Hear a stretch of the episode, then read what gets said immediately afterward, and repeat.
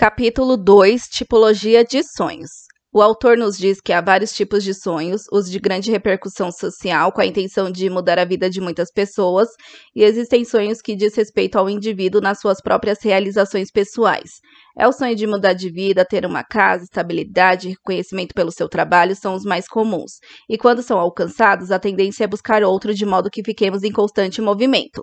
Nos mostra que muitos dos nossos sonhos estão diretamente ligados às nossas necessidades, sejam fisiológicas, de segurança, sociais, de status e a de autorrealização. Citando Maslow, autor da clássica hierarquia das necessidades.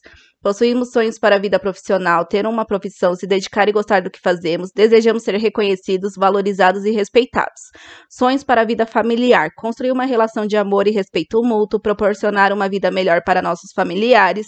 Sonhos para a vida comunitária, desenvolver projetos que beneficiem a população carente, dedicar a causas ecológicas, se envolver iniciativas que favoreçam o desenvolvimento local.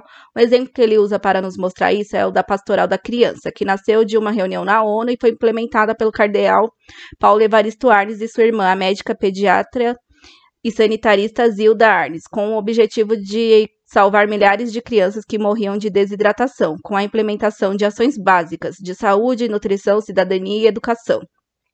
Nos ensina que os sonhos para a vida pessoal são essenciais para que possamos ter qualidade de vida, saúde, desenvolver o lado espiritual e ter bom humor, pois serão os combustíveis para termos inspirações em outros aspectos de nossas vidas. Sem eles, ficamos sem energia para lutar pelos nossos objetivos, e é como um desejo de se afastar por algum tempo da correria do dia a dia para que possamos refletir e recuperar o equilíbrio e que por isso existem hoje negócios voltados para o nosso bem-estar, redução do estresse, voltados à prática de esporte, entre outros. O exemplo que ele dá é do César Fernandes, que teve a ideia de montar um roteiro terrestre que levava os turistas em várias praias.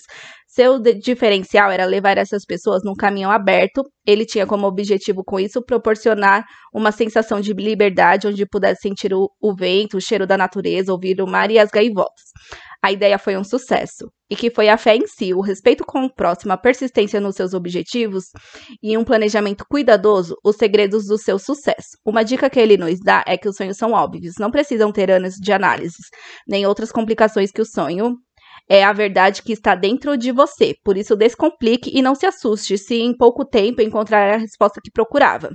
O autor encerra esse capítulo com uma reflexão diante das palavras do seu amigo.